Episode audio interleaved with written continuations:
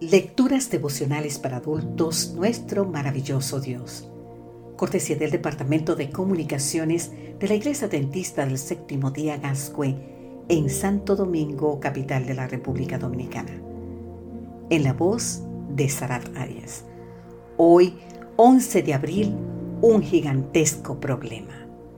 Salmo capítulo 56, los versículos 3 y 4 nos dicen, yo cuando tengo miedo confío en ti. Confío en ti, mi Dios, y alabo tu palabra.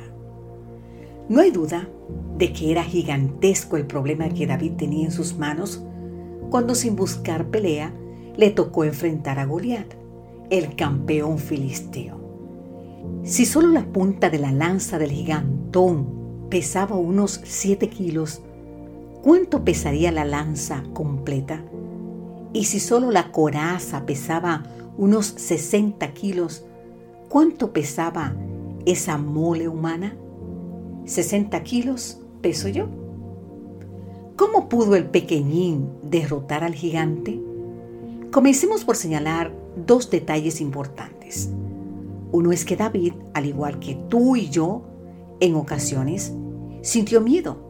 Un ejemplo lo encontramos cuando ante la fiera persecución de Saúl, se refugió en Gad, ciudad filistea. El segundo detalle es que el temor en sí mismo no es malo. De hecho, en momentos de peligro, esta emoción puede ser nuestra mejor aliada. La sabiduría de David consistía, por lo tanto, en que cuando el temor lo embargaba, en lugar de paralizarlo, lo impulsaba a buscar a Dios. Cuando tengo miedo, dijo, confío en ti, mi Dios es decir, entre enfocar su atención en el problema o enfocarla en Dios. David por fe miraba a Dios. Todo esto nos ayuda a entender la clave de la victoria de David ante hasta el entonces invencible Goliat.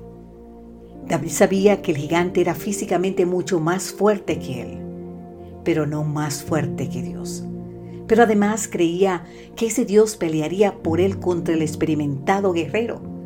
Por eso pudo decir a Goliat, hoy mismo el Señor te entregará en mis manos.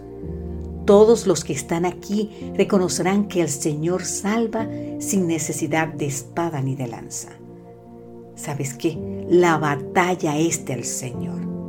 Primera de Samuel, capítulo 17. Entonces, ¿de quién es la batalla? Cualquiera que sea el desafío que ahora enfrentas, la pérdida de tu trabajo, el fracaso de una relación sentimental, una enfermedad, recuerda que esa batalla es del Señor. Por grande que sea tu problema, nunca será más grande que el poder de Dios. La fe significa confiar en Dios, creer que nos ama y sabe mejor qué es lo que nos conviene por eso nos induce a escoger su camino en lugar del nuestro. En vez de nuestra ignorancia, acepta su sabiduría. En vez de nuestra debilidad, su fuerza. En vez de nuestra pecaminosidad, su justicia. Amado Dios, oro para que en el momento difícil, cuando el miedo quiera apoderarse de mí, mi fe pueda apoyarse en tus preciosas promesas. Amén, Señor.